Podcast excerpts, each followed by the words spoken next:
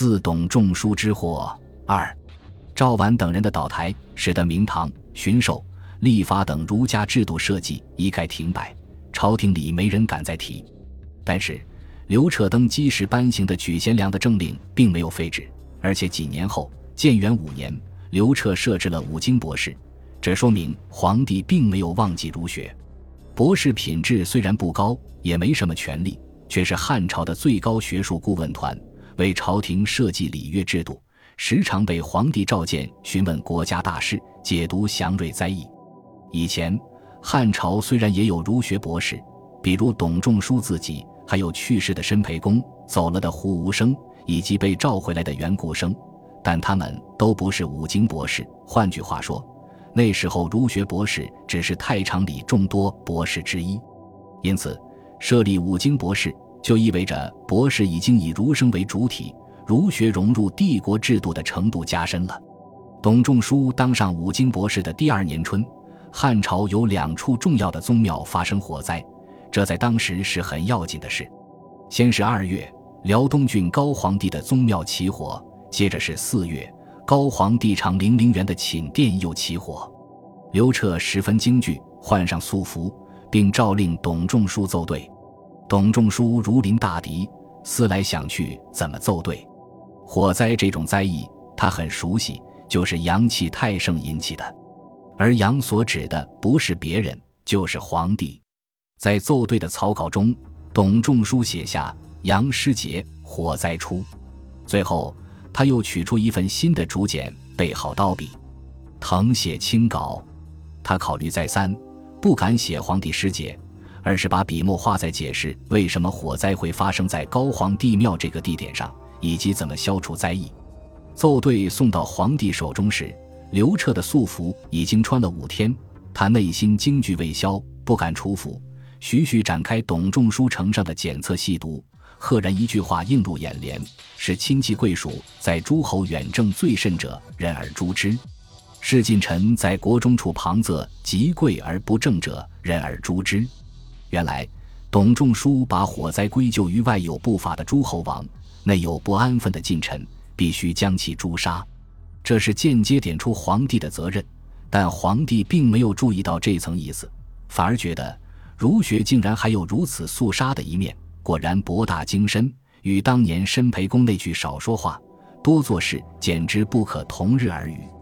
刘彻后人常常用多欲来形容他，在历代帝王的谱系里，他从来不是一位符合儒家口味的君主。他对儒家的喜好，是希望用儒学为他的一切行为蒙上合法、道德、神秘的面纱。董仲舒从一场火灾出发。竟然能够谈及对王侯贵戚的冷酷制裁，这让刘彻嗅到了儒学复杂的味道，儒学的奇学也就进入了他的视野。三个月后，太皇太后窦氏崩殂，不到一个月，皇帝就以丧事办理的不好为由，将丞相和御史大夫同时罢免。不出所料，元太尉武安侯田汾拜相。而曾以五百金贿赂田汾的韩安国被拜为御史大夫。到了冬十月，已经即位六年的刘彻第一次改元。几个月后，他又下诏举行了汉朝有史以来最重要的一次贤良对策。之所以这么说，是因为这次贤良对策出了两个颇受皇帝瞩目的人，一个是董仲舒，一个是公孙弘。公孙弘回来了，齐学的势力增强了。这对董仲舒应是一个好消息。公孙弘被赶回齐地，本来已经绝了入仕之念，无他，年龄已过花甲矣，他大概有受则多辱的感触吧。但淄川郡坚持举荐他参加贤良对策，他只好再次西行，跋涉至长安，又来到太常寺。他和董仲舒都知道，此次对策是皇帝真正掌权、大举推行儒学的准备工作。皇帝到底如何看待儒学，如何尊崇儒术，都将在此次对策后见结果。董仲舒所做的对策就是著名的天人三策，后世因为班固在《汉书》里收录了全文，使这三篇奏对极为有名，以至于后人误认为罢黜百家，独尊儒术自此已经实现。但司马迁凭着还是董仲舒的学生，在《史记》里对董仲舒的记录却篇幅很短，也没有收录《天人三策》，可想而知，董仲舒的对策在当时并没有引起轰动，而是被后世儒生不断推崇，最终才声誉显赫的。事实上，《天人三策》也的确没有令皇帝非常满意。皇帝测问的那些问题直白、功利、咄咄逼人。在前两次测问中，皇帝问：“三皇五帝既然道路是对的，怎么最后就走到了桀纣？儒家推崇的复古到底有没有用？儒家标榜的圣君，为什么尧舜就很闲，垂拱而治，而周公就很忙，连饭都吃不安生？朕现在劝农，为何没有效果？”皇帝一如既往的急迫，他追问的还是那两个字：治乱，而且不要务虚，不想听大道理。要听政治改革的解决方案，不然就来不及了。可董仲舒偏偏讲的就是大道理。他一方面并不畏惧皇帝，直言天人感应的道理，陈说君主必须畏惧天命，自省而行道；另一方面也不得不回应皇帝的质问：不是尧舜的道不对，是桀纣无德；不是复古没用，是没有真正复古。所以，如今汉朝用的秦法要更化改制。尧舜很闲，是因为他们靠禅让得了天下；周公很忙，是因为周文武王靠革命得了天下。形势不同。至于皇帝劝农效果不佳，是因为没有养士，应该从儒生中选拔人才，充任到中央和郡国的中层岗位上去。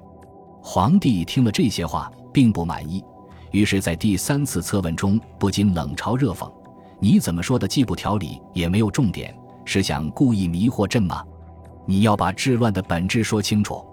董仲舒这才讲述了春秋大一统的意思，并说了一句话：“臣愚以为诸不在六艺之科，孔子之术者，皆绝其道，务实并进，邪辟之说灭息。然后统计可议，而法度可明，民之所从矣。”这就是所谓的罢黜百家，独尊儒术。其实。罢黜百家是东汉班固总结的，独尊儒术也是后人总结的，一定程度上只是想象。但刘彻对董仲舒的建议不太感冒。他登基时举贤良，直举儒生，设立五经博士，以抬举儒学，目的是广道术，是拓宽人才的来源。因为下一步他要干的许多大事，封禅泰山，开疆拓土，讨伐匈奴，抑制诸侯等等。需要广泛且丰富的人才，要五湖四海，只用儒家怎么行呢？至于天人感应，君主要行道的话，刘彻听了只会不快。刘彻也以类似问题测问了公孙弘，如何能够达到上古的大志？公孙弘的对策同样收录在《汉书》中，但名声为《天人三策》所言。公孙弘的对策比董仲舒要务实得多，他先讲了一番儒家的大道理。随即提出治民八本，拐到了刑民之术，落脚在赏罚分明上，也就是法家推崇的法；又提出治本四要，也就是仁、义、礼、术，落脚在法家推崇的术上。再加上皇帝天然具有的是用儒家的道理来论证法术，是这三种法家的核心观点，可不就是刘彻最喜欢的原始儒术吗？奏对结束，公孙弘的对策被擢为第一。皇帝让董仲舒远赴江都，给江都王当王国相，公孙弘则被留下，成为太常博士。从俸禄看，董仲舒成为郡守一级的官员，是提拔了；而公孙弘则有了一个很好的起点。这两个人，刘彻都要用，但用法不同。刘彻可能对公孙弘更满意，所以留在身边；而董仲舒，刘彻可能特意让他先去王国历练。如果他确实能以自己主张的大道理治理好一个王国，再召回长安，交付重任不迟。此时的董仲舒和公孙弘有可能关系还不错，不知道他们是否会相约：一人在外，一人在内；一人在皇宫，一人在王庭，生气相通，勉励合作，振奋儒学，各自将君主驯化为圣君，将来就能使天下重置太平。本集播放完毕，感谢您的收听，喜欢请订阅加关注，主页有更多精彩内容。